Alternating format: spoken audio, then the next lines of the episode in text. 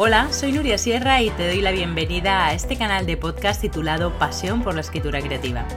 Soy escritora, lectora profesional, formadora y mentora de escritores. Mi misión es ayudar a los apasionados de las palabras a desarrollar todo su talento en el proceso de escritura. En este canal quiero compartir contigo toda mi experiencia acerca de técnica narrativa, trucos de escritura y motivación para escribir. Este es un nuevo episodio de Contraportada, el programa exclusivo dentro de mi canal para entrevistar a escritores y escritoras exitosos y conocer su faceta más desconocida y su lado más personal. En este episodio vamos a entrevistar a Irene Reyes Noguerol. Ella es una escritora jovencísima, es profesora de lengua y literatura en un instituto y además es uno de los nombres que recogió en el año 2021 la prestigiosa lista elaborada por Granta de los 25 mejores narradores jóvenes en español de menos de 35 años. Todo un Olimpo que comparte con la ecuatoriana Mónica Ojeda o con el español David Aliaga. Antes de ir al contenido de la entrevista, me encantará que te suscribas al canal allá donde lo estés escuchando, ya sea en iVoox, Spotify, Google Podcast o Apple Podcast. También te invito a que te suscribas a mi newsletter en uriasierra.com y a que te descargues los recursos gratuitos que allí encontrarás para aplicar a tu escritura. Hola Irene, ¿qué tal estás? Hola, buenas tardes, pues muy bien, la verdad.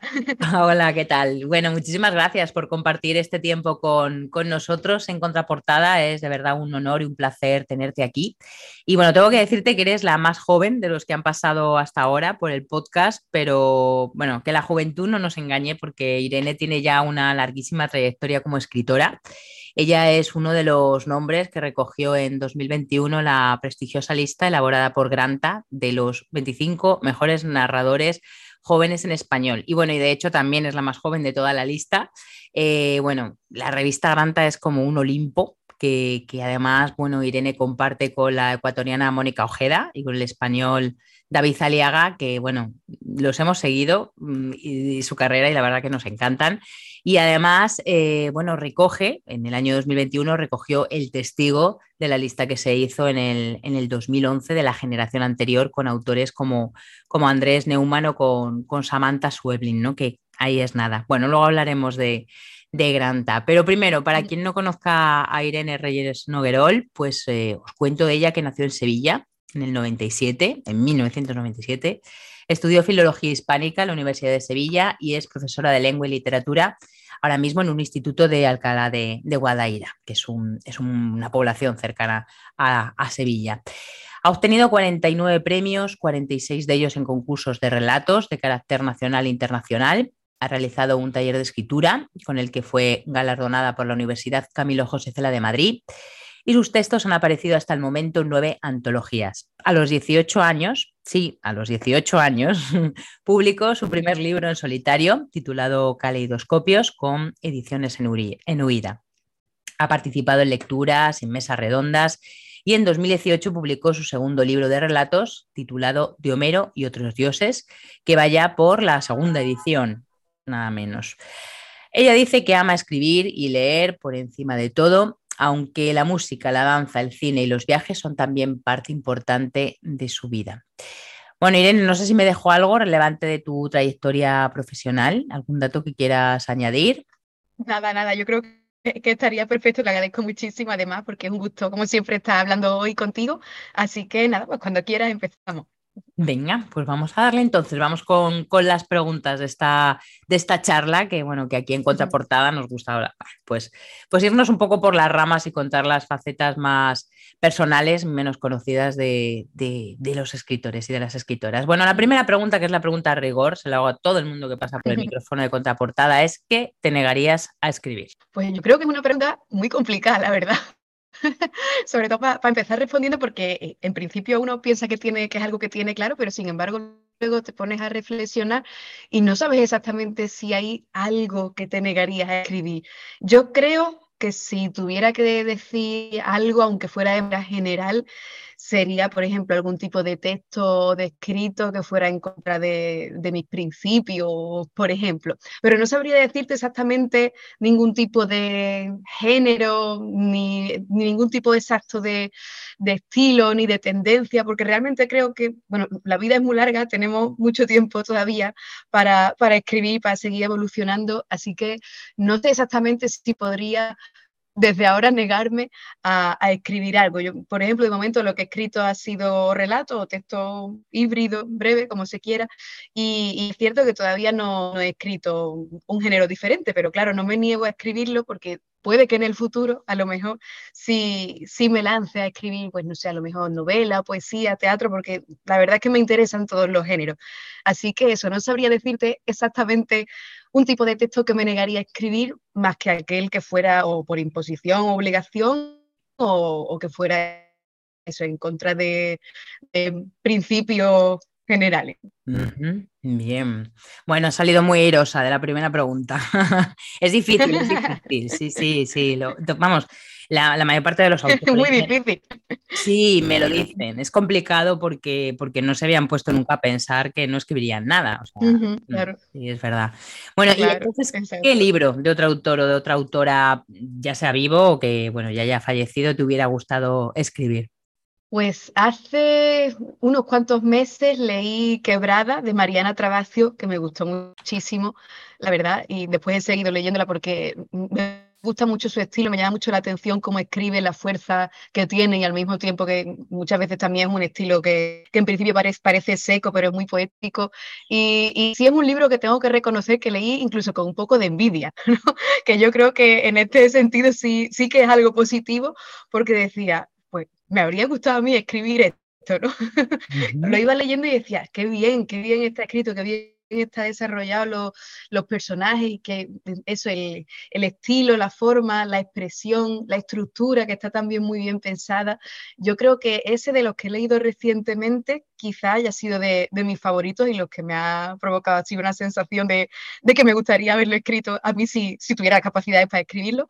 Y luego también uno que leí pero hace ya el año que es Abril Quebrado, que también me gustó muchísimo, que, tiene un, impacto también grande, que habla además, sumerge muy bien, creo, al lector dentro de este ambiente, de esta atmósfera que son las tierras de Albania y las va mezclando en una especie de, eso, de, ambiente medio surrealista.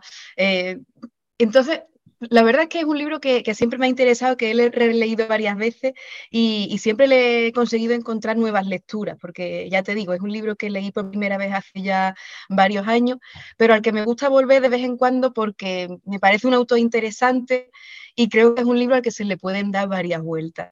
Así que sí, tanto un libro más reciente como es que haya leído yo, que es Quebrada de Mariana Trabacio, como un libro que haya leído hace ya varios años, como, como Abril Quebrado de, de, Cadare, creo que tanto uno como otro me, me, provocaron la sensación de decir, pues, ojalá pudiera yo escribir algo así alguna vez.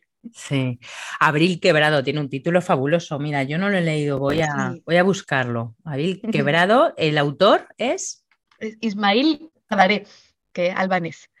Y me, gustó muchísimo, la verdad, eso es, lo que dices tú, el título es muy, muy, muy sugerente y, es curioso porque narra el viaje de, novios de una pareja de recién casados y él pues tenía mucho interés en, en, adentrarse en las tierras de, Albania y, porque le decía algo así como, como misterioso, el paisaje medio desolado, también se refiere mucho a lo ancestral, a lo mítico. Y, es muy curioso cómo poco a poco ese paisaje y ese ambiente va como eh, apoderándose sobre todo de su mujer, que en principio ya no tenía el interés que tenía él en, viajar a este sitio, pero ya te digo que lentamente se ve cómo va formando ella cada vez más parte de, ese paisaje. Y además lo mezcla al mismo tiempo con una especie de, ritual de, venganza que se ve que era una tradición desde hace ya muchos siglos en, Albania y la verdad que, que es muy curioso cómo mezcla esas dos historias y ya te digo, la potencia que tiene. Mm, qué sugerente, pues nada, lo, buscaré, lo buscaré para, ponerlo aquí en la, en la pila de, lecturas pendientes. Bueno, bueno, escribes desde siempre, o sea, eso ya, eso está, eso está claro, está, clarísimo que en tu juventud, desde luego, y, y, todos los premios que tienes ya y te da la carrera literaria que tienes, escribes desde siempre. Pero ¿recuerdas la primera historia que escribiste? Yo sí, creo que sí. La primera sí, sí que la recuerdo porque, bueno, a mí siempre me ha gustado mucho leer, pero no me había atrevido a escribir. No sé si por timidez o por pereza no me había lanzado a, escribir. Así que me gustaba muchísimo escuchar los cuentos que, por ejemplo, me contaba mi madre desde que yo era muy pequeñita. Eso siempre es algo que, vamos, que me, que me ha apasionado y por donde yo empecé a entrar en el mundo de, de las letras y de la literatura.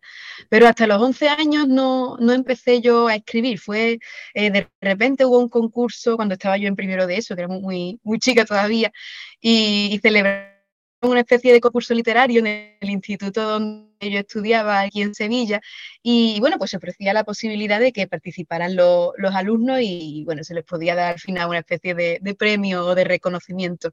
Y ahí fue cuando yo de, de repente decidí lanzarme a escribir, a ver qué salía, porque desde que yo tenía este años tuvimos en mi familia una racha bastante mala de, enfermedades, tanto de mi madre como de, mis abuelos. Y, claro, yo siempre he sido una persona muy tímida, muy introvertida y me costaba mucho, sigue costándome todavía, pero entonces me costaba aún más expresar lo que sentía en ese momento. quizás la manera principal que tuve yo de expresar todo lo que yo había vivido pues desde los 7 hasta los 11, 12 años fue a través de la escritura. Así que eh, precisamente para este concurso del instituto envié un texto en el que la, protagonista era una chica también que además tenía vida totalmente autobiográfico en este sentido, muy dramático, muy personal, como todo lo que se escribe en esa edad. Y, claro, esta chica pues tenía una madre con cáncer, en el caso de, la chica del cuento ella la perdía porque la madre moría, yo gracias a Dios sigo teniendo ya a mi madre conmigo y, y está bien. Pero claro, en este cuento, como era, así yo te digo, era hiperdramático, pues, pues la chica perdía a, su madre. Y eso fue yo creo que la primera, la primera vez en la que yo empecé realmente lo que yo había estado sintiendo durante muchos años. Y, me resultó algo muy liberador, la verdad, sobre porque, bueno, ya independientemente del premio del instituto y, y, todo esto, que la verdad es que sí que tuve suerte también con eso, pero sobre todo a nivel personal, ya que me resultó algo catártico, porque era algo que necesitaba desde hacía mucho tiempo y que de repente por fin pudo salir a la luz. Me alegré muchísimo también de que, bueno, mi familia, mis padres y mis abuelos se pusieran contentos y, todo esto. Y, y, también yo creo que para ello fue importante comprobar que yo mm, era capaz de expresarme en este sentido. ¿No? Yo, sí, sí recuerdo de la, reacción de ellos y todavía es algo que guardo con mucho cariño en la, en la memoria, porque yo no, no me lo esperaba, claro, yo era algo que tenía guardado dentro, algo que yo consideraba mío y que de repente ya, como todo lo que forma parte de la literatura, dejó de ser mío y pasó a ser también de los demás. Claro que en este momento era algo muy, muy personal, ya te digo, como todo lo que se suele escribir en la adolescencia, era totalmente personal, pero, pero la verdad es que sí, siempre que pienso en ese momento me acuerdo con mucho cariño, el, el momento al mismo tiempo alegre, pero también triste, ¿no? Por partir de la circunstancia de la que partía, pero eso, ese, ese instante en el que yo por primera vez decidí lanzarme a, a, escribir, y además pues eso, tuve, tuve suerte, siempre he tenido mucha suerte, he estado muy respaldada por toda la gente que ha estado a mi alrededor. Sí, bueno, primer, la primera historia y ganas un concurso, ¿no? Y a partir de ahí, bueno, 48 premios más. Y ahora, y ahora Granta, que, bueno, que no es solamente un premio, es un reconocimiento, bueno, de, todas las personas de tu generación de, narradores que, que, despuntan. ¿Qué ha supuesto para ti, Granta? Pues, ha supuesto muchísimo, la verdad, porque a mí sí es cierto que desde los 11 años siempre me ha gustado mucho escribir, que tuve la suerte de poder publicar a los 18 y a los 20, pero claro, yo nunca me habría esperado un reconocimiento eh, del tipo de Granta. Yo mm, mm, realmente, pues, uno yo creo que muchas veces se presenta a este tipo de premios, si lo podemos decir así, o, reconocimientos en muchas ocasiones eh, por el apoyo de los demás, porque yo soy una persona en general insegura con lo que escribo y nunca pienso que, me vayan a, conceder nada ni, ni, a reconocer nada, pero sí es verdad que, que ya te digo que mi, mi familia y mi círculo siempre ha creído mucho en mí y me dijeron, bueno, pues ¿por qué no prueba? Así que me presenté y, ya te digo, cuando me dieron la noticia me resultó algo increíble en el sentido más literal de la palabra. Yo era incapaz de, de creer que a mí me habían concedido ese, ese reconocimiento, incluso el mismo día en que hicieron ya el anuncio público, que fui a Madrid, allí al Instituto Cervantes y todo, yo todavía seguía con la inseguridad y con la incertidumbre de decir, ¿y si en último momento no me nombran? y he venido hasta aquí, se ha traducido el texto, hemos hecho el trabajo de edición y no me nombran. Pero, pero sí, la verdad es que aparte de, esta parte más anecdótica, sí, sí es algo que me hizo muchísima ilusión, sobre todo por lo, por lo inesperado, porque, bueno, a mí siempre que me van viniendo las cosas las recibo con mucha alegría porque en principio no, no es algo que, que, espere nunca, así que pues ya te digo, siempre me, me, hace mucha ilusión, sobre todo por el hecho de poder compartirlo también con, con quienes están alrededor. Así que yo creo que a Granta tengo que agradecerle muchísimo, especialmente a, a Valerie Miles, que yo creo que quien ha estado coordinando todo el proyecto, quien ha estado en contacto tanto conmigo como con mis otros 24 compañeros de, de aquí, de Hispanoamérica, pero también tenemos un compañero en Guinea, es decir, hay, hay, gente por todo el mundo y creo que es un proyecto muy bonito también por eso, mm. por la diversidad que tiene, ¿no? Porque no solamente se reconoce eh, la calidad de un tipo de literatura escrita en un español concreto, sino que aquí hay gente que viene de, de todas partes del mundo, todos tienen cada uno su, su particularidad y, y, sinceramente para mí ha sido un gusto y un honor grandísimo pues poder compartir este reconocimiento con, con compañeros a los que yo leía y, y, admiraba desde hacía tiempo. Tengo que agradecerle también que, bueno, que me ha permitido viajar. Por ejemplo, estuvimos en, en Estados Unidos hace muy poquito tiempo haciendo un tour precisamente con, con Valerie, estuvo David Aliaga, que las nombró Alejandro Morellón, también estuvimos allí dando vueltas de, de, costa a costa y, y eso yo también es, es, un viaje que yo creo que a lo mejor nunca habría hecho en mi vida, porque es, es algo muy, muy ambicioso, ¿no? Hacer un viaje de costa a costa de, de los Estados Unidos y, y, gracias a Granta sí es algo que, que, pudimos hacer para ir dándole promoción al proyecto, al número de, de Granta, a los otros compañeros también leyendo textos suyos, que, que, es algo que me pareció muy bonito, ¿no? Así que yo creo que a Granta le debo muchísimo. Sí. También la segunda edición del libro, la, la mayor promoción, la mayor visibilidad, que creo que actualmente es algo que tenemos que agradecer, porque aunque siempre pensemos que la escritura es un oficio solitario y que escribimos cada uno eh, eh, como ermitaños en nuestra habitación totalmente recluidos, pero al final la literatura es algo que, que tiene un destinatario, que son los otros. Y si no tuviéramos esta oportunidad de tener canales de difusión, como por ejemplo el podcast que ofreces tú ahora mismo y que es una suerte, pues sería mucho más complicado llegar a algunos lectores.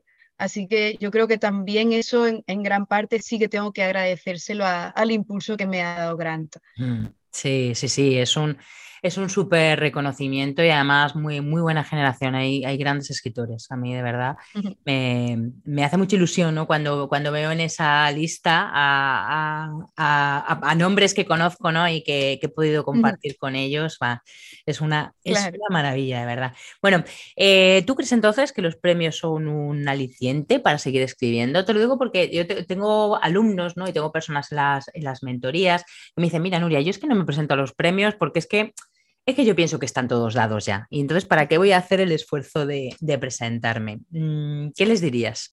A ver, yo la verdad es que la experiencia que he tenido ha sido muy positiva y de momento al menos solo puedo decir eh, cosas buenas especialmente porque cuando yo empezaba a presentarme a premios, más bien cuando mi madre empezó a presentarme a premios, porque yo nunca me, me atrevía porque no, no, confiaba en que me lo fueran a dar, y, y, claro, yo era bastante pequeña, yo tenía pues a partir de los 12 años, toda mi adolescencia básicamente, y, y yo creo que es un momento muy complicado la adolescencia y que está bien que de vez en cuando, sobre todo en, en esta etapa tan, tan difícil de, de, la vida de uno, haya pues, un, un, un instante en que te diga, pues mira, lo estás haciendo bien, o a mí me gusta lo que has hecho, o, o, o, me he sentido identificado con tu texto. Y a lo mejor no tienen por qué ser premios grandes, ¿no? Yo recuerdo con muchísimo cariño premios a lo mejor de ayuntamientos, de pueblecitos perdidos en la mitad de España, o donde sea. Y, y, y como, como, te digo, yo es algo que, que, valoro mucho porque luego uno tiene también la oportunidad de, de ir allí, de conocer a, a, la gente, que suele además ser siempre personas amabilísimas y, y muy atentas con uno cuando va a, a este tipo de, de sitios y de certámenes. Así que en este sentido, creo que solo podría hablar de manera positiva. imagino que sí es cierto que si hablamos ya de, de premios más grandes, ahí ya eh, será algo más complejo. Imagino que sí. Pero como de momento de eso tampoco puedo hablar, lo único que, puedo decir hasta, hasta ahora es que sí, a mí la verdad es que ha sido algo que, que me ha animado muchísimo que, ha hecho que yo quiera seguir escribiendo, porque eso, muchas veces las personas que nos dedicamos a escribir, pues nos sentimos inseguros, sentimos poca confianza respecto a lo que estamos escribiendo, si vamos por buen camino, si lo estamos haciendo bien, si nos estamos desviando de nuestro estilo, de una idea inicial, si tenemos que hacer lo que se espera que, tenemos, que tengamos que hacer. Es decir, hay, una casuística compleja y una cantidad de preguntas que muchas veces solo alcanzan un momento de, calma y solo se sostienen cuando hay alguien, venga de donde venga, que te dice, yo creo que este texto está bien o creo que lo estás haciendo bien. Así que en este sentido, los premios, por ejemplo, a, los que yo he podido presentarme y en los que he tenido la, suerte de, participar y algunos de ellos he, ganado, me han venido bastante, bastante bien. Por eso precisamente, porque sobre todo en la, en la adolescencia, que es cuando uno creo que necesita más reafirmación de sí mismo y de lo que está haciendo, ha sido una, etapa en la que me ha venido muy bien. Ya te digo, yo puedo hablar principalmente de, premios así en ámbitos más, más, pequeñitos, pero yo los valoro exactamente con, el mismo cariño que los premios más, más grandes o más importantes, si quiere decirlo así, que, he recibido. La verdad, yo, yo les tengo exactamente el mismo aprecio, por, sobre todo por la calidad humana también de, toda la gente que está detrás de este tipo de certámenes pequeñitos e independientes. Sí, solamente por porque te lean ya, ya hay que sentirse eh, reconocido y pues agradecido, ¿no? Bueno, vámonos más allá de los, de los 11 años cuando empiezas a escribir. Mm, antes de eso, ¿qué te gustaba hacer cuando eras niña? ¿Tienes algún talento para hacer algo que... bueno, ya pues sabíamos que tenías la escritura dentro, pero ¿qué otras cosas? tenías cuando eras niña?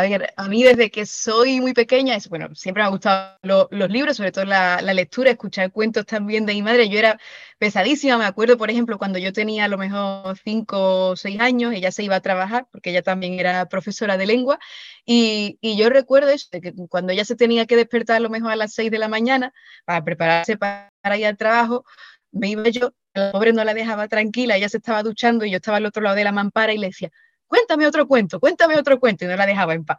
Y ya cuando ella no tenía más en su repertorio, le decía, pero inventa otro.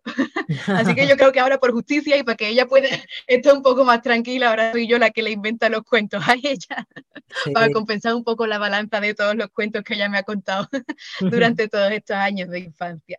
Luego también siempre me ha gustado mucho, por ejemplo, el cine es algo que, me gusta muchísimo. Eh, la danza, yo cuando era muy chiquitita estuve apuntada a ballet, pero nada, estuve como, como, como estuvieron muchísimas niñas de, mi generación, apuntada unos cuantos meses, luego me quité y ahora es curioso que con el paso del tiempo he vuelto a apuntarme, ahora en grupos de, jóvenes y adultos, a danza clásica, a ballet, y, es algo que disfruto muchísimo. La verdad, me, me, gusta mucho sobre todo por, por la por la estética. Yo, por ejemplo, ahora actualmente no sé bailar, no sé bailar de, ninguna manera porque ni tengo la técnica, ni los años, ni, la experiencia, pero sí me gusta mucho, por ejemplo, ir a ver funciones de, ballet y siempre lloro muchísimo, además, cada vez que voy al ballet, porque me, emociona mucho ver la, perfección, ¿no? Es como una especie de sublimación del esfuerzo físico y, y, de la belleza. Y es como si estuviera un poema absolutamente visual cuando vas a una representación de, un ballet, así que siempre, siempre me ha gustado mucho por eso. Creo, creo que también hay mucho prejuicio relacionado con el ballet, de, ah, es que esto es así como muy cursi o parece fácil, pero creo, que precisamente la belleza está ahí, ¿no? En que parezca fácil, en que una especie de, ilusión óptica y uno solo puede entender la dedicación que hay detrás cuando, cuando le está echando horas y cuando está comprobando todo, todo el esfuerzo que, eso conlleva. Y aparte de eso, pues me ha gustado siempre mucho la música. Yo, por ejemplo, eh, toco el piano. Hace tiempo que lo tengo ya un poquito abandonado, pero sí, yo tuve eh, una profesora que era amiga de la familia y venía pues una vez a la semana aquí a, a mi casa a darme clase desde que yo tenía nueve años hasta los 14, me parece.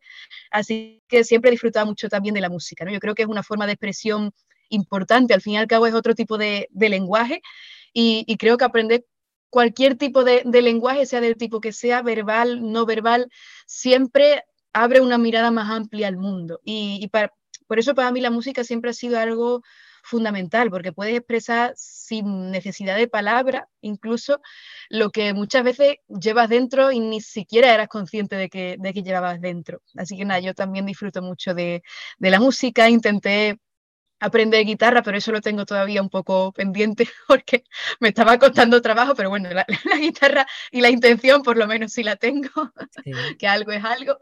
Y luego también me encanta viajar, viajar muchísimo. Yo cada vez que cuando tengo vacaciones durante el año, viajo mucho con mi familia.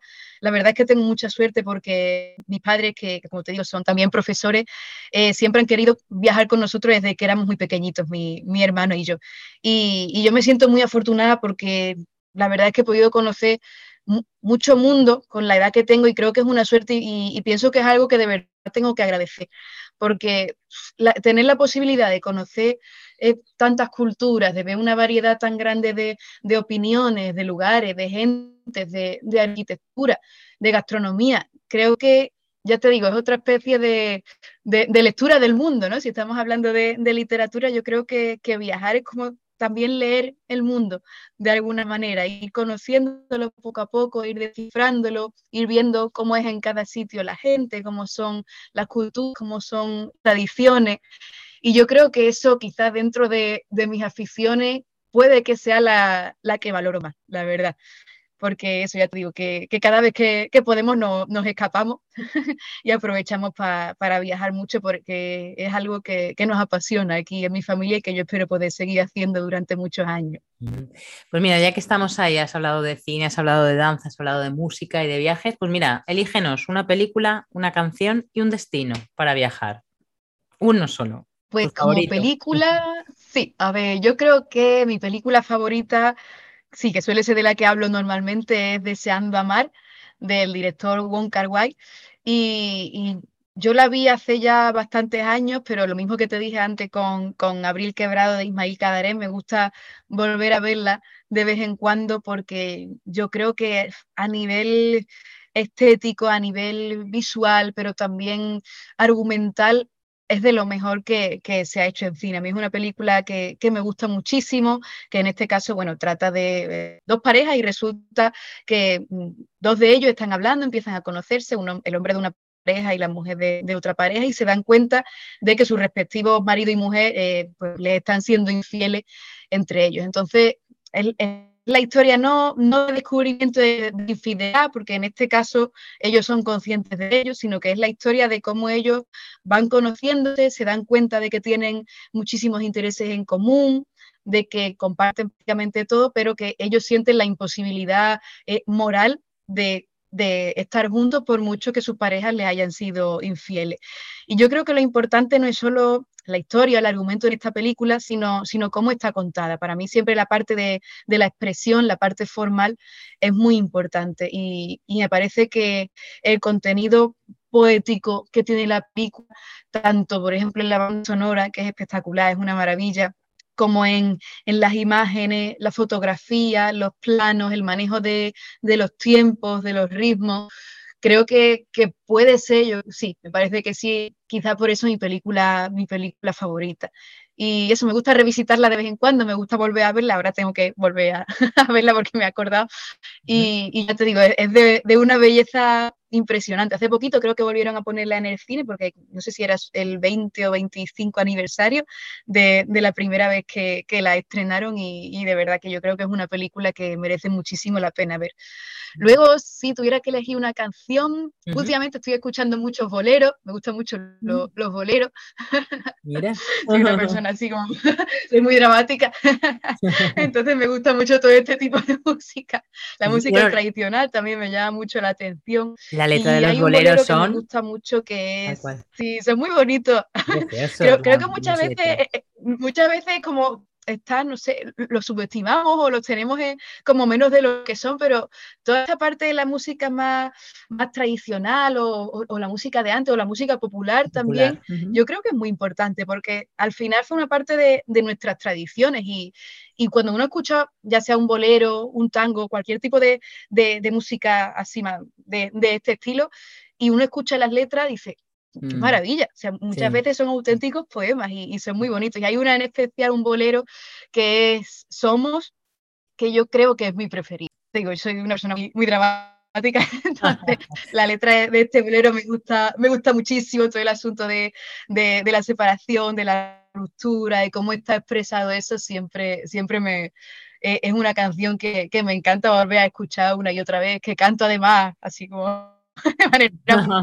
no te vamos a pedir que cantes. Bueno, si quieres cantarnos un poco, te dejamos.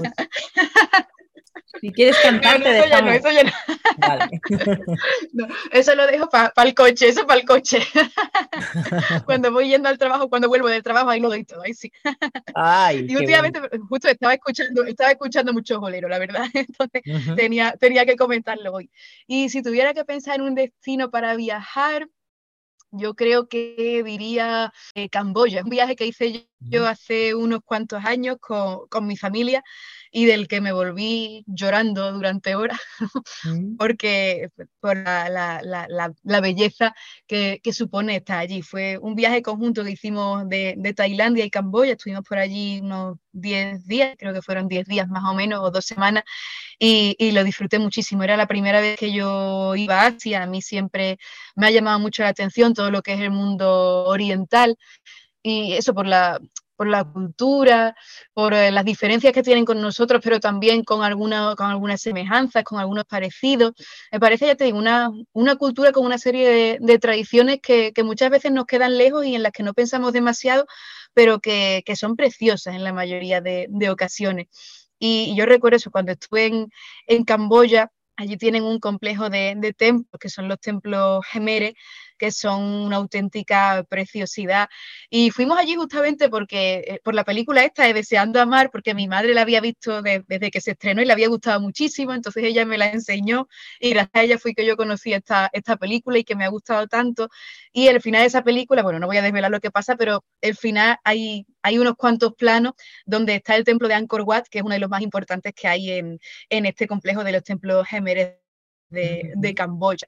Y desde que nosotros habíamos visto esa, esa maravilla estética representada en, en, lo que eran las imágenes de esta película, decíamos, nosotros tenemos que ir allí algún día. Y finalmente, pues tuvimos la enorme suerte de que pudimos cumplir ese, ese sueño fan, ¿no? que era una especie de, sueño fan, y, pudimos viajar a, Tailandia y Camboya y vimos allí este templo y, y yo recuerdo ese último día cómo nos volvíamos y yo iba viendo cómo, cómo se alejaba la, la imagen precisísima recortada contra el atardecer de, de ese templo y, y eso, y, y, recuerdo estar llorando durante horas, luego llegar al hotel y seguir llorando durante más horas, ponerme el, el, clip último de la película donde aparecen esas imágenes, imágenes para seguir llorando. Soy una persona muy sensible y, muy emocional. Y, y, todo lo que es la, la belleza me, me impacta y me impresiona mucho. Yo creo que con, con, los años he ido desarrollando lo que se conoce como síndrome de, de Stendhal y es algo que, que, noto que me pasa cada vez más. Antes me avergonzaba un poco cuando era niña o, adolescente y no, no me atrevía a, expresar mis emociones así de manera más, más, pública, pero ahora ya, ya te digo, ya sea en el ballet o con un poema o, o viajando, si, si hay un momento en el que algo es tan, tan bello, tan eso que, que me sobrepasa, ya no, no me da miedo expresarlo de manera pública, no, no, no me da miedo llorar porque considero además que, que es importante y que, que, son momentos necesarios que luego precisamente se quedan eh, más grabados aún en la memoria por, por eso, ¿no? por esa eh, emoción tan mm. grande que, que, ha provocado, pues ya te digo, lo que en este caso que fueron los, los templos gemeres allí en Camboya el síndrome de Stendhal, eh, qué cierto, eh, el, morir de belleza. A mí, ¿sabes con qué me pasa? Con los, con los patios andaluces. ah, sí. Sí, sí, sí, es, es, una cosa que no sé explicar, pero estoy a veces paso por, por aquí, por el centro de Sevilla, donde yo vivo, y veo algún patio de estos abiertos, ¿no? Y, y de estos renacentistas con las columnas, y, y, muero de belleza, o sea, me quedo totalmente eh, que me dan ganas de llorar. Sí, sí, sí, entiendo, entiendo perfectamente lo que dices, sí. Bueno, nos quedamos entonces con Deseando Amar. Somos Camboya, que cierra el círculo de Deseando Amar. Ojalá, ojalá algún día pueda ir yo a, Camboya, porque es verdad, me han hablado muy bien de ese mm. destino. Así que nada. Sí, es muy em, ¿Coleccionas algo? aparte de, viajes y, momentos Stendhal?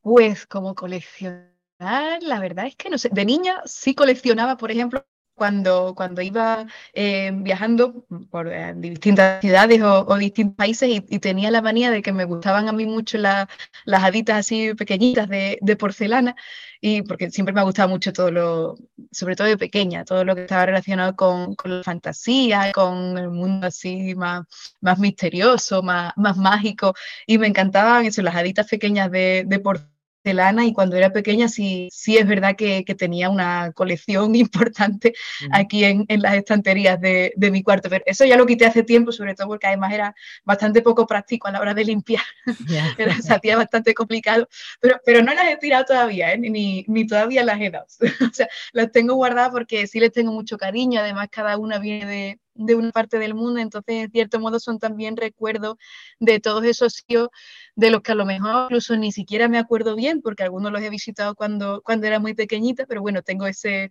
ese recuerdo de, haber estado allí, que son, que son las haditas. Y actualmente yo creo que no colecciona libros en tu casa. Pero en el sentido de que me gusta mucho, pues, pues, ya te digo eso, leer y cada dos por tres voy asaltando librerías, haciendo compras importantes, y entonces, si acaso eso, pero no especialmente libros ni, o sea, no, no, no no soy una coleccionista de libros en el sentido tradicional de la palabra, de, que me gusten de una edición en concreta o, algo así, o de traductores concretos, sino que simplemente eso, me, gusta ir comprando libros, lo que me vaya interesando en, el momento. Ahora estoy leyendo, por ejemplo, mucha eh, literatura hipercontemporánea, porque me, interesa saber lo que se está escribiendo eh, en el mismo momento, creo que es importante también, ¿no? aparte de, de haber leído a los clásicos, pero también está al día y saber que, que ahora se está escribiendo también libros de, de mucha calidad, muchos de ellos. Así que yo creo que ahora, si, si puede llamarse eso coleccionismo, pues estoy, estoy comprando mucho, muchos libros de, literatura muy contemporánea. De libros, colección de libros. Eh, bueno, yo creo que es que todo todos los escritores, ¿no? todas las escritoras al final acaban coleccionando libros, aunque no lo digan, bueno, claro. acaban regalándolos. Por ejemplo, Roberto Santiago, que pasó por el micrófono también del programa, eh, decía que él ni siquiera era, era todo lo contrario, o sea, tenía el, síndrome de Diógenes, pero al contrario, o sea, no guardaba absolutamente nada y dice que los libros incluso los regalaba. Anda. O sea, que fíjate, coleccionamos libros y descoleccionamos. Bueno, has hablado de, los, de los clásicos que ahora estás leyendo contemporáneo, pero los clásicos. De hecho, a los clásicos te remontaste en, tu segundo libro de relatos, en de Homero y otros dioses, donde, donde reescribes desde el presente los, los mitos griegos. ¿Por qué ir a, la raíz, no? ¿Por qué ir a los mitos griegos? O sea, ¿de dónde te surge la idea del libro? De revisitar y, traer a la actualidad, bueno, pues a, por ejemplo, a, a Filemón, ¿no? Y a, el de Filemón y, Bautis. Filemón y Bautis, ¿no? Por ejemplo, que ese cuento, ese cuento me, me encanta, el de turrón, turrón del duro me encanta. Y, y, bueno, pues eh, nos trae, mm, revisita la, eh, el mito, ¿no? De, de Filemón y Bautis. Eh, pues eso, Ítaca, Ariadna, Sísifo, Fobos, ¿de dónde, de dónde, de dónde surgió esa idea? Siempre he tenido yo con, la mitología griega una relación muy estrecha, no en el sentido escolar ni en el sentido académico, es decir, no porque lo haya estudiado por, porque había que estudiarlo o porque lo haya estudiado por imposición en colegio e instituto, sino porque eh, me viene de, mucho antes de, de, familia, creo yo. Cuando, otra vez, cuando mi hermano y yo éramos pequeños, mi madre, entre todos los cuentos que nos contaba y que yo le hacía que contara una y otra vez, pues entre esos cuentos ella intercalaba los mitos griegos.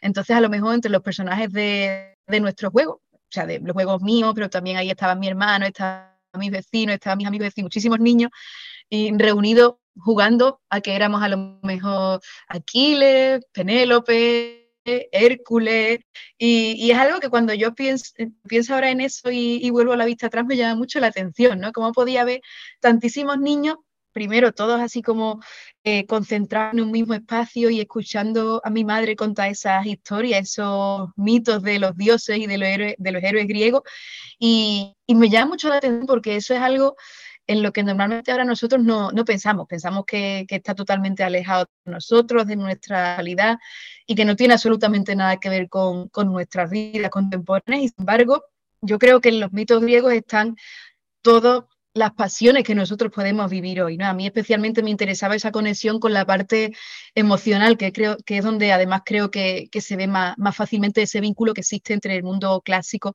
y, y el mundo actual. Así que lo que quería hacer era una especie de pequeño homenaje a esa tradición a la que yo le tengo tanto cariño, porque como, como te comento, ha formado parte de, de, mi familia desde que yo era muy pequeña.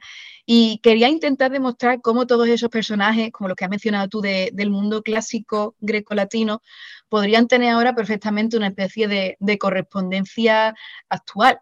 A lo mejor si pienso, por ejemplo, en el mito de, de Hera, ¿no? Que, bueno, sí, en, el personaje de, la diosa Hera, que era, bueno, la, esposa de Zeus, que continuamente estaba celosa porque él todo el rato le, era infiel. Con, otras personas. Y en este caso, por ejemplo, lo que intenté yo era hacer una especie de monólogo donde pues, una, mujer estuviera recriminándole a, su amante todas las veces que, ha sido infiel, que la ha engañado con, con otras mujeres.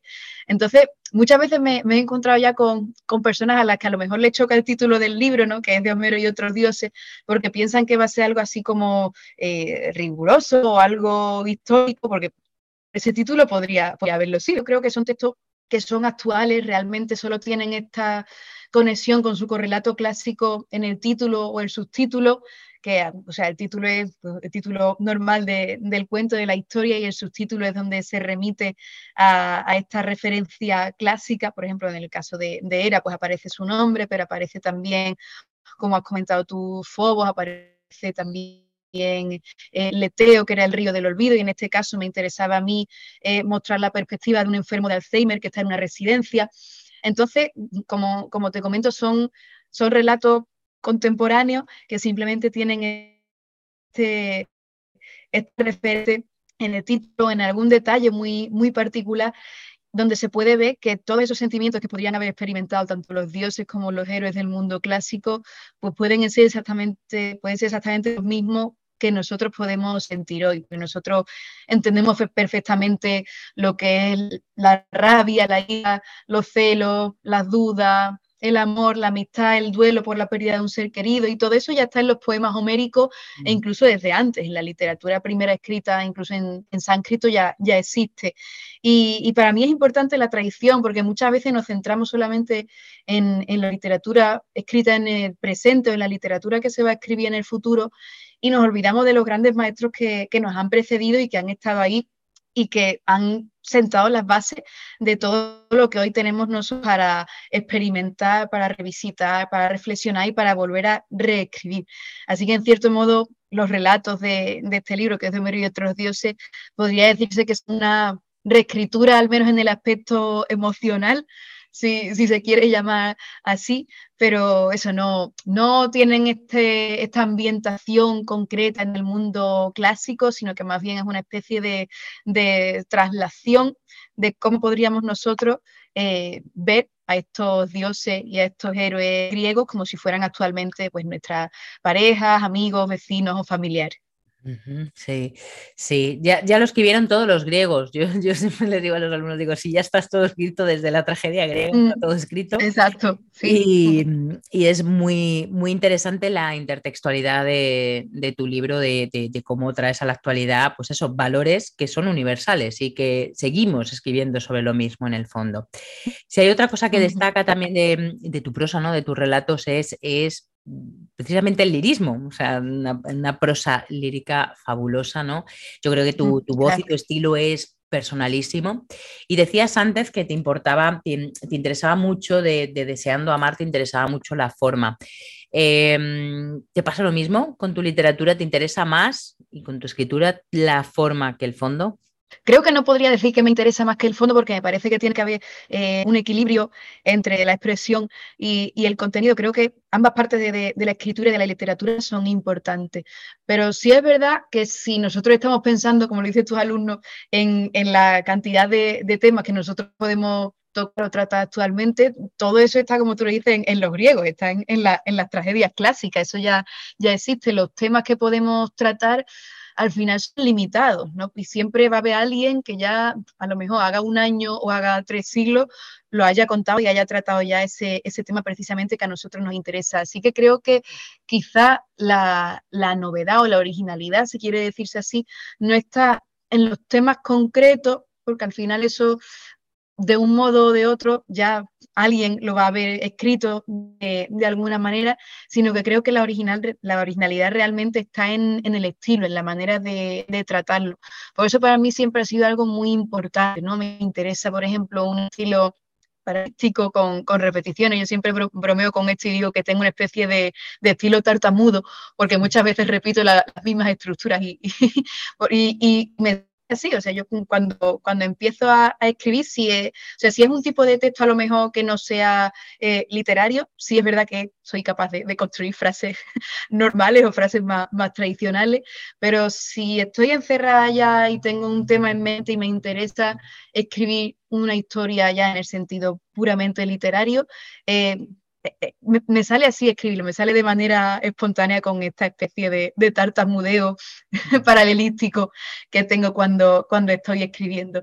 Y, siempre es algo que, me ha llamado mucho la, atención, la importancia que tiene la forma que muchas veces pensamos que es una especie de acompañamiento o de adorno del fondo o del contenido, pero yo creo que ambas partes de la escritura se, sustentan. Creo que ambas partes son, son, fundamentales, porque al final, muchas veces cuando, por ejemplo, estoy leyendo a, otros autores y a lo mejor lo que me llama más la atención no es lo que están contando, sino cómo lo están contando, ¿no? que tienen a lo mejor una manera nueva, una manera original, una manera personal de, contar algo que a lo mejor yo ya he leído en otro lado, pero me atrae el modo en el que ellos me, me lo están contando. Es como que me atrapa mucho más esta, esta manera que ellos tienen de adueñarse de una historia que la propia historia. Así que yo creo que en este sentido sí, sí que puedo decir que, la forma para mí, la expresión, la manera de, contar una historia sí que me resulta esencial tanto a la hora de, escribir, por ejemplo, como a la hora de, leer.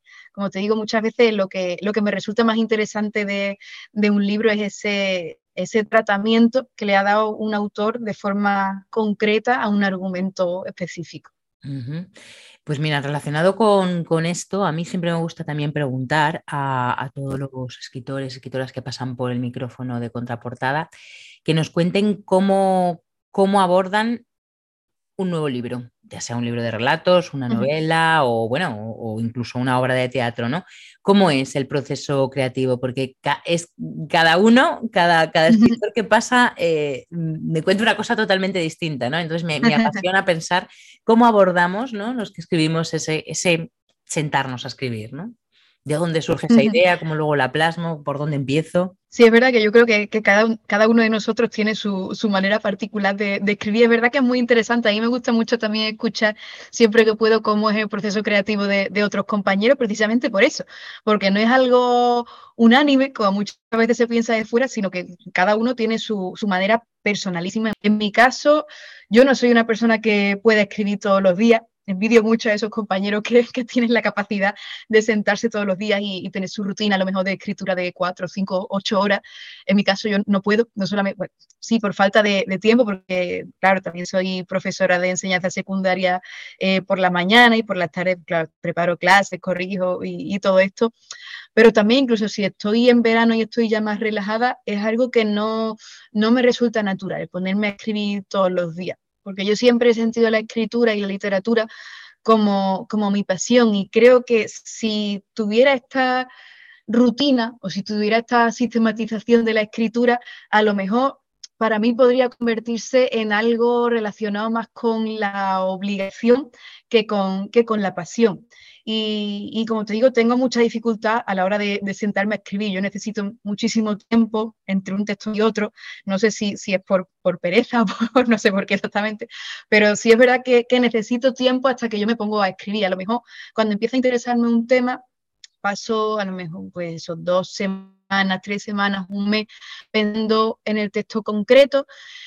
Quizá se me ocurre a lo mejor la frase inicial, porque me importan mucho tanto los principios como los finales, creo que es algo eh, fundamental a la hora de, escribir, ¿no? Tanto la, apertura como el cierre de un texto, y eso siempre ha parecido muy importante. Entonces, a lo mejor sé el principio, sé de lo que quiero hablar, pero todavía no, conozco cómo va a ser el desarrollo de, la historia. A mí personalmente también me, resultan muy importantes las imágenes, los ambientes, las atmósferas, porque me voy dando cuenta con el paso de los años de que cuando escribo realmente no estoy escribiendo narrativa pura, aunque me gusta muchísimo leerla, yo disfruto mucho leyendo eh, novelas, cuentos, pero me doy cuenta de, que no me resulta...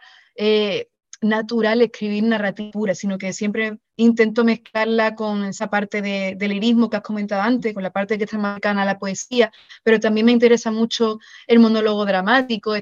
Entonces, eh, sí, poco a poco es cierto que voy notando que lo que me resulta más, más espontáneo, si, si queremos decirlo así, es esta especie de, estilo híbrido, ¿no? esta mezcla entre los distintos géneros. Yo creo que además estamos ya en un, en un momento de la historia de la literatura en el que cada vez más y más autores están demostrando que hay pues, infinitas posibilidades de hibridación y de combinación de los distintos géneros, que está dando además resultados muy, muy curiosos y en, muchos, y en muchos casos muy buenos y de mucha calidad. Y yo creo que a lo mejor podría insertarme en esta corriente de, de porque cada vez me resulta más, difícil ceñirme a lo que, es la, a lo que son las bases o, los cánones de, de la narrativa pura. Me cuesta, por ejemplo, pensar en que tengo que desarrollar por completo la historia de un personaje en el espacio, en el tiempo, porque en vez de eso muchas veces me, lo que me interesa más son las reflexiones del personaje, sus recuerdos, sus pensamientos, lo que puede estar experimentando. Así que normalmente cuando voy a empezar a escribir, aparte de pensar en esa frase que para mí sí, sí es verdad que, que, es esencial tenerla en la cabeza desde el primer momento, pero pienso mucho en lo que me interesa comunicar a nivel emocional en, esta, en este ambiente me interesa crear en las imágenes, que también es algo que, me llama mucho la, atención. Me gusta centrarme en, las imágenes, en esta parte más plástica o más visual, que se acerca también más a la poesía dentro de, un texto en prosa.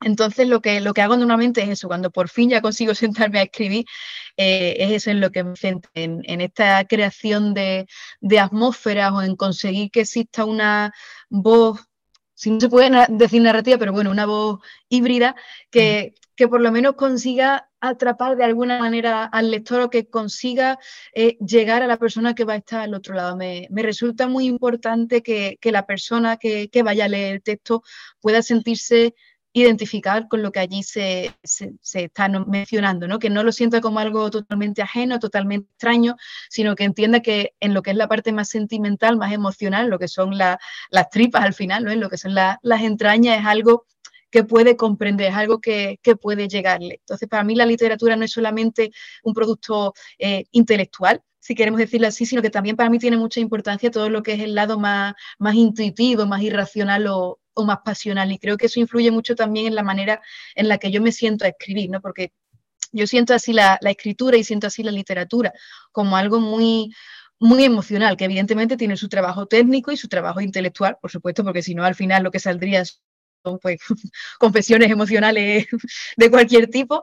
Así que es, un trabajo que evidentemente al final es lo que lleva más tiempo, porque bueno, pues, tú sabes perfectamente que todo el proceso de, redacción y de corrección pues lleva muchísimas horas, pero sí que creo que es verdad que, es importante esta parte menos intelectual y, más emocional, porque creo además que, al final es lo que es la esencia de la literatura, ¿no? La capacidad de conectar con los otros, esta capacidad de, de empatía y de conseguir que el otro experimente lo que tú estás experimentando. Y creo que por eso también me cuesta poderme escribir, porque personalmente me exige bastante esfuerzo emocional.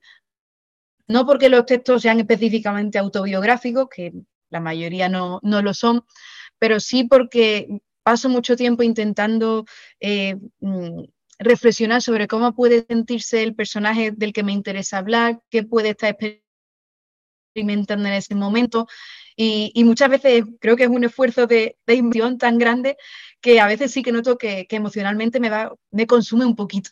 Entonces, creo que por eso también no tengo esta capacidad de establecer una rutina concreta y decir, pues voy a escribir de lunes a viernes seis horas diarias, porque creo que acabaría absolutamente devastada al final, o si no devastada, terminaría quizás siendo algo eh, más frío y realmente no, lo sentiría como mi manera de, escribir, ¿no? No, no lo sentiría tan, tan natural o, eso, no lo sentiría tan mío como lo, que, como lo que yo suelo escribir normalmente. Mm, bueno, está claro que escribimimos como somos al final, cada uno. Bueno, de tu faceta de profesora, ¿qué, te enseñan tus alumnos en clase? Pues yo con mis alumnos disfruto mucho, la verdad, disfruto mucho en clase. Yo hasta ahora he tenido mucha suerte, bueno, llevo dos años solamente en, en la docencia, pero es algo que, me gusta mucho. Yo tenía claro desde muy pequeña que quería dedicarme a ser profesora, porque bueno, lo, en mi familia hay muchísimos profesores, sobre todo de enseñanza secundaria, pero también hay algunos en, la universidad. Así que yo conocía bastante bien desde que soy pequeña cómo era el trabajo, las dificultades que tiene, la parte buena, la parte mala, es decir, iba con una perspectiva eh, bastante realista en este sentido. No iba pensando que iba a poder cambiar el sistema educativo y que esto iba a ser maravilloso, porque todos sabemos que eh, cuando hablamos de, enseñanza y educación, pues hay una problemática grande, hay muchos conflictos también, no solo en el tratamiento, en la adaptación del temario, en los contenidos que tenemos que dar, sino también con el, en el trato con, el alumnado, que a veces es más fácil, otras veces eh, es más difícil, pero creo que sí he tenido suerte también en el sentido de que, mm, gracias a que lo he ido viendo poco a poco desde que soy pequeña en mi familia, pues tenía esta, esta visión bastante realista de lo que era el, trabajo como docente en enseñanza secundaria, porque como comentaba antes, la adolescencia creo que es el periodo más complicado que podemos atravesar nosotros en nuestra vida. Para todos, además, yo creo que unos son más rebeldes, otros son menos rebeldes, pero creo que para todos siempre ha sido un, un periodo muy complejo, por lo menos para, mí lo fue, yo me sentía así un poco como incómoda, muy insegura, me gustaba mucho relacionarme con mis compañeros, porque bueno, yo siempre he sido y sigo siendo una persona muy tímida, pero en esta época estaba todavía más, era todavía un rasgo aún más acusado en mi carácter, ¿no? Y, y, lo recuerdo como una etapa complicada, la verdad. Así que cuando, cuando los veo, yo creo que ellos sí, sí me llama mucho la atención su espontaneidad, ¿no? Quizás ese sea el, rasgo, la característica de, los adolescentes con los que trabajo que, me resulta más, más, simpático. Porque nosotros ya, bueno, estamos acostumbrados un poco más al mundo adulto, a, las convenciones, a las rutinas, y sí es verdad que ellos de vez en cuando tienen a lo mejor este tipo de, comentarios de, que te paran una clase y te preguntan algo que a lo mejor tiene que ver con lo que están dando, a lo mejor no tiene que ver, pero pero siempre me, resulta curioso, ¿no? O sea, siempre que no sea una bordería o algo así, que también es algo en lo que le insisto mucho. Pero, pero tienen todavía esta, esta espontaneidad, sobre todo los más pequeñitos, de, de ir diciendo lo que se les pasa por la cabeza en, en cualquier momento. Entonces, muchas veces me preguntan por, por la escritura, por cómo es ser escritora, o me dicen, ¿pero qué haces aquí en el instituto y, de la escritura no se puede vivir. si noto que es algo que, a ellos les llama la atención, les da curiosidad, eso, eso, a los mayores me preguntan mucho también por eso. Y siempre respondo encantada, la verdad, porque, hombre, ya te digo, me, parece que, es verdad que es algo que, tiene su interés, porque ellos no están, no están acostumbrados en su día a día a, tratar con, escritores ni con gente que se dedica al mundo de la literatura, así que sí es algo que noto que les da mucha curiosidad. Y, ellos preguntan mucho sobre ese tema, pero luego también sobre sobre cualquier cosa. Y por ejemplo, estaba explicándole eh, las relaciones a, los de bachillerato entre Góngora y Quevedo. y, bueno, pues les contaba todas las, historias esto y, todos los conflictos gravísimos que tuvieron y todas las cosas que se decían, tanto en poemas como, como muchas veces directamente a la cara. Y, a ellos eso le, resultaba curioso y le llamaba la atención. Ya, ya ves, la parte esta que es más como como más anecdótica de, de, la literatura, pero que a ellos también les hace ver que, que, los escritores son seres humanos. Yo se lo digo a ellos muchas veces, digo, no penséis que, que la escritura o la literatura es algo que, que ha escrito hace 400 años y ya se queda allí, ya no tiene ninguna relación con nosotros, sino que, hombre, esta gente ha, sido personas, han mm. tenido sus rencillas, sus peleas, muy graves en algunos casos, y eso sí, sí es algo que, que les llama la atención y sobre lo que preguntan mucho, porque hoy me decía, decía, esto era el Sálvame del siglo XVII. Y digo, bueno, pues si lo, si lo queréis bueno, más o menos. Pero, pero claro, entonces esa es una parte también divertida de mi trabajo, ¿no? Yo la verdad es que disfruto mucho y, y me considero muy afortunada en este sentido de que no, no tengo malos alumnos, o sea, son, son alumnos normales, me lo puedo pasar bien en clase, puedo tener clases agradables, ellos ya te digo, preguntan lo que se les va pasando por la cabeza y, yo, bueno, pues en general siempre, siempre estoy encantada de, de responderles por eso, por esa espontaneidad que tienen ellos, que al final es lo que hace también que uno disfrute dando clase, ¿no? Que no sea algo totalmente eh, rígido o, algo totalmente serio, sino que pueda ser también un ambiente en el que podemos disfrutar y pasárnoslo bien. Yo, por ejemplo, soy una persona eh, muy risueña y me resultaría muy difícil y muy duro estar unas cuantas horas diarias en un trabajo en el que tuviera que estar constantemente seria o en el que tuviera que estar impartiendo constantemente disciplina, que es algo que en realidad sí que tengo que hacer, lo de impartir disciplina, porque para mí además es, muy importante todo lo que es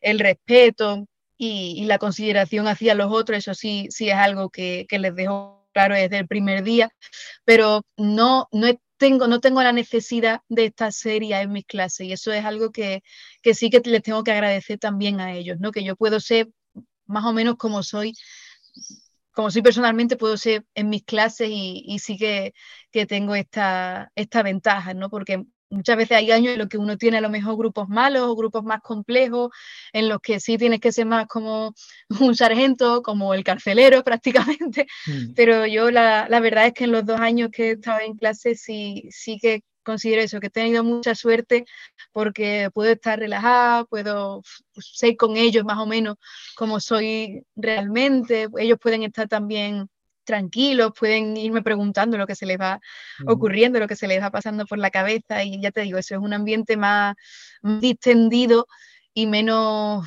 firme o menos rígido de lo que podría ser. Otros años a lo mejor será de otra manera, eso depende mucho también del grupo, del centro, pero de momento con, con, los, con los niños con los que me he podido encontrar hasta ahora, tanto el año pasado en Carmona como en este en Alcalá, pues he, tenido esa suerte, esa suerte de que son niños, niños buenos que, hacen que el trabajo también, pues en este sentido, sea más agradable.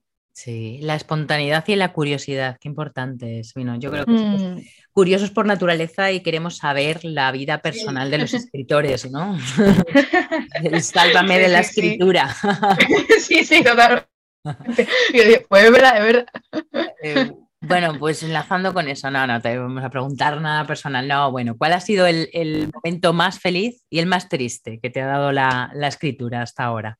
Quizá el momento más feliz haya sido este reconocimiento de Granta, sí, yo, creo que sí. Y el otro día lo comentaba con una, charla que tuve con, Carla Suárez, que es escritora cubana, también muy buena, además muy agradable. Y, estuvimos en un festival en Málaga, que es el Festival Verdial, y aparte de tener allí una charla, pues luego tuvimos la oportunidad de visitar algunos institutos y, de ir por allí charlándoles a los niños también.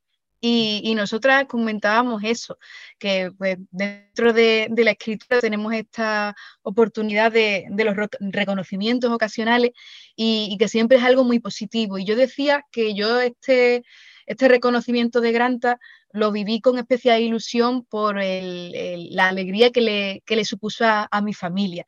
Yo creo que que al final, hombre, que uno tiene sus satisfacciones personales porque le hayan reconocido su trabajo, porque profesionalmente eh, alguien haya decidido que, lo estás haciendo bien, especialmente en este caso de, Granta, creo que tengo que, agradecerlo especialmente porque para mí ha sido algo totalmente inesperado, yo nunca habría imaginado estar dentro de, esa lista y es algo que, que es verdad que, aún, que nos ha dado un impulso también a nivel internacional y, como te comento, eso es algo que yo no, no, tenía en mis planes, no lo esperaba.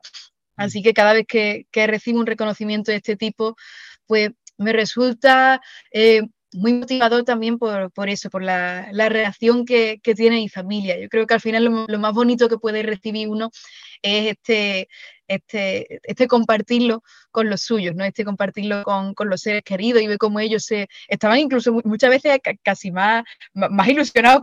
¿no? me gustaba mucho verlo, ¿no? Como, sí, Claro, porque yo, como no, yo no me lo creía al principio, pero de verdad que no me lo creía. La gente piensa que es una exageración, pero, pero no lo es. Yo, yo no estaba totalmente segura de que a mí fueran a, a, a reconocerme eso. Y, pero claro, ellos, ellos ya sí, ellos ya, ellos confiaban y era, hombre, además sabían que, que, se estaba corrigiendo el texto, la traducción y, y todo esto. Entonces, hombre, era un círculo muy pequeñito, solamente mi, mi familia porque, porque bueno, supuestamente todas estas cosas no se pueden decir, no pueden ser públicas, pero uno siempre a, los que están a los que viven con uno se tiene que decírselo. Y, me resultaba muy bonito ver cómo, cómo, ellos estaban tan, tan ilusionados, cómo lo vivieron con tanta alegría, con tanta emoción. Eso para mí ha sido una de, yo creo que de, de las mejores partes que me ha dado a mí la, la literatura. Y como momentos tristes, yo la verdad es que creo que no puedo pensar en ninguno. Sí puedo pensar en momentos de frustración, pero creo que eso lo tenemos todos. A lo mejor alguna vez escribí algún texto y de repente luego leerlo, está corrigiéndolo, o por ejemplo enseñárselo a mi madre, que además es una, es una crítica estupenda, porque además a ella le gusta muchísimo leer, ella ha escrito también algunas cosillas, pero eso, es una gran lectora y, y yo la considero una gran crítica porque, porque es muy objetiva y creo que eso es algo que hay que agradecer también, que muchas veces cuando uno le manda textos a, a las personas que están a su alrededor, todos los comentarios son, son positivos, pero, pero claro, uno necesita también una, una, crítica objetiva, necesita mm. saber si va bien por aquí, si a lo mejor debería darle otra vuelta. Y, y en este sentido, pues mi madre, la verdad es que yo creo que, que a mí me, me, está ayudando muchísimo siempre, siempre en eso, porque eso es, es mi primera lectora y también mm. mi, mi, primera crítica. Y, y, yo valoro muchísimo su opinión. Y claro, hay veces a lo mejor en que yo escribo un texto y cuando lo leo, y yo, y yo sé que yo, yo sé que en realidad no está bien, o sé que hay algo que a lo mejor tendría que darle otra vuelta, pero el momento ese de, darte cuenta de que a lo mejor has estado mucho tiempo pensando en un texto y has estado durante horas escribiéndolo y ahora de repente no resulta y, y te da mucha frustración, ¿no? Yo me enfado mucho conmigo misma porque digo, tanto tiempo para esto y ahora, resulta que no sirve para nada y a lo ya ves, simplemente hace falta corregirlo, volver a verlo, darle, darle otra vuelta, pero, pero sí, sí, yo me frustro en este, en este sentido cuando escribo el texto y de repente veo que, que no es como yo imaginaba en mi cabeza. Y, y mucha frustración y, y, como soy una persona también así muy, muy sensible, pues sí es verdad que, que me afecta. Pero bueno, me afecta lo justo y lo suficiente, ya una vez que lo asimilo, al siguiente día ya digo, vale, vale, pues hay que corregir o hay que hacer otro texto y este hay que dejarlo atrás o lo que sea. Entonces, yo puedo hablar en ese sentido de, de, la frustración, pero momentos de tristeza que me haya traído la escritura, yo creo que de momento por lo menos ninguno. Uh -huh. Así que eso, yo creo que hasta la fecha he tenido suerte en este sentido. Bueno, bien, ahí eh, han, pasado mm, por el, por el micro de contraportada, han pasado ya más de una madre lectora cero, que lo sepas. tu madre lectora ah, mira, cero. Mira, qué curioso. Sí, la madre de, la madre de Vanessa Monfort también, que uh -huh. estuvo con nosotros en, en mayo. En, sí. en, el, en, contraportada también es lectora cero y, y, de hecho, bueno, corrige los, los capítulos de, de las novelas de su hija. O sea, que las madres lectoras qué cero, qué bueno. Eh, bueno, ya para terminar, eh, Irene, ¿te traes algún proyecto nuevo entre manos que nos puedas contar? ¿Vas a, a hibridar el ensayo con el relato, con la novela, con, con la autobiografía? ¿Un híbrido nuevo? O, o, ¿O, vas a seguir con el cuento? Pues más o menos sigo en, en la misma línea de, de hibridación, esto de, lo, de, los tres géneros que comentaba, de, del cuento con, con, la parte más lírica, con la parte de, del monólogo dramático, porque me interesa seguir experimentando por ahí. Ya en este sentido ya, ya he dejado lo, los dioses clásicos a un lado y, y, ahora estoy con, con otros cuentos, no sé, no sé, si llamarlo cuentos. Mi madre alguna vez, lo, como ella es la lectora cero, como tú dices, alguna vez me, me ha dicho que, que, eran escenas y yo pienso, pues, pues, mira, la verdad es que es un término que está bastante bien, porque claro, muchas veces cuando, cuando escribo o cuando ya pasa un tiempo y leo lo que he escrito, es cierto que, que, que muchas veces parte de, de, de, los textos que al final compongo son pues esta especie de, de escenas donde hay un personaje que de repente, de repente pues ha tenido una situación conflictiva y está reflexionando sobre lo que le ha pasado, sobre su presente y sobre sus recuerdos también. Así que creo que, sí, llamarlo escenas yo creo que, que, es a lo mejor más adecuado que, que llamarlos cuentos, que es como normalmente yo misma los llamo, pero es verdad que, que, muchas veces son más escenas que cuentos.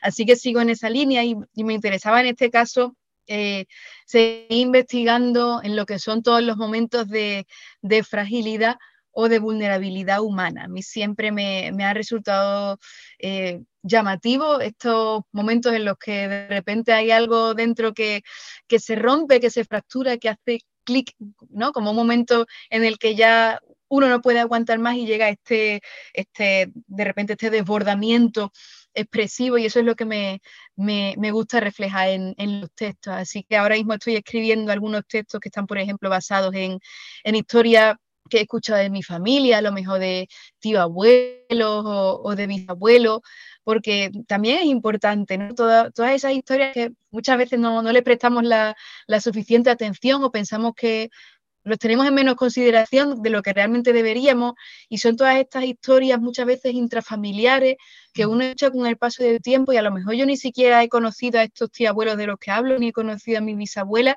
pero tienen una historia, eh, muchas veces una historia potente, una historia poderosa, ¿no? de gente que ha vivido pues situaciones a lo mejor límites, como puede ser mi, mis tíos abuelos, por ejemplo, que, que desertaron de, de, la guerra civil, y ellos, bueno, los reclutaron cuando tenían uno 16 y otro 17 años.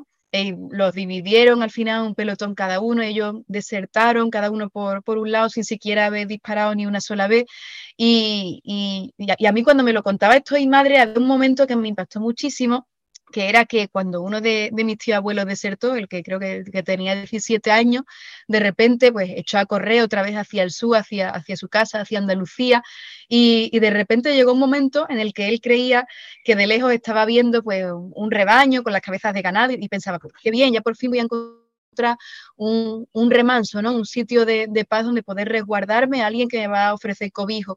Y claro, resulta que cuando llegó allí, eh, en ese momento se dio cuenta de que lo que había visto de lejos y él había pensado que eran cabezas de, ganado, no era eso, sino que en medio de, todo el horror y de la locura que tiene que suponer una guerra, realmente lo que había visto de lejos eran cuerpos y cabezas de otros chavales que como él habían sido reclutados siendo adolescentes para la guerra. Entonces, mm. claro, cuando a mí me, contó esta historia, mi madre me resultó eh, muy impactante y, también me pareció muy difícil en el momento de escribirla, porque eh, curiosamente eh, es como que, como se dice siempre, ¿no? que la realidad supera la ficción y, yo esta vez sí que pude comprobarlo porque era algo que a, la hora de escribirlo resultaba inverosímil, ¿no? porque parece poco creíble que una persona esté viendo cabezas de ganado y de repente resulta que son cabezas humanas de otros chavales que como él, pues, mm. en este caso había muerto en la guerra. Entonces era, era muy complicado a la hora de escribirlo y, y bueno, en esta historia, en este caso terminó bien porque resulta que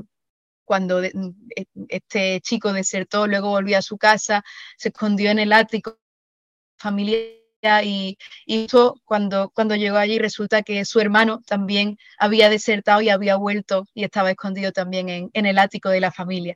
Así que eso sí, sí me gustó, que esa última parte ya no, no está tanto en el cuento porque ya iba a resultar totalmente increíble, inverosímil, entonces eso ya tuve que quitarlo, pero, pero la verdad es que sí, sí que sucedió así. Luego también historias de, de, mi bisabuela y otras historias que a lo mejor no son familiares, pero, pero que puedo haberlas escuchado en algún lado o en las noticias o simplemente es algo sobre lo que me interesa reflexionar.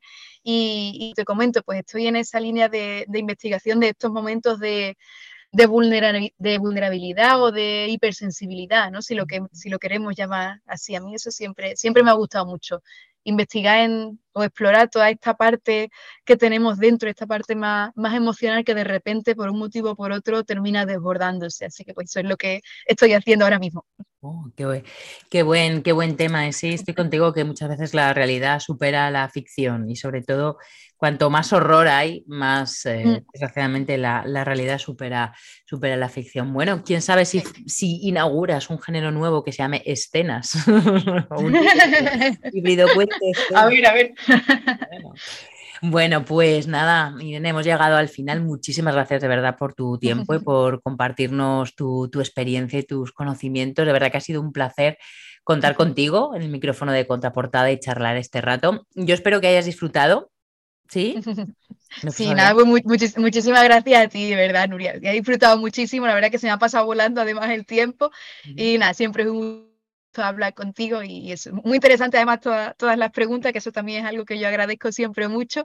Así que nada, pues encantada siempre de, de estar charlando aquí contigo un ratito. Pues muchísimas gracias, te deseamos de verdad el mayor de los éxitos en todos tus proyectos y ponte un abrazo enorme. Muchísimas gracias. Muchas gracias, un abrazo para ti también.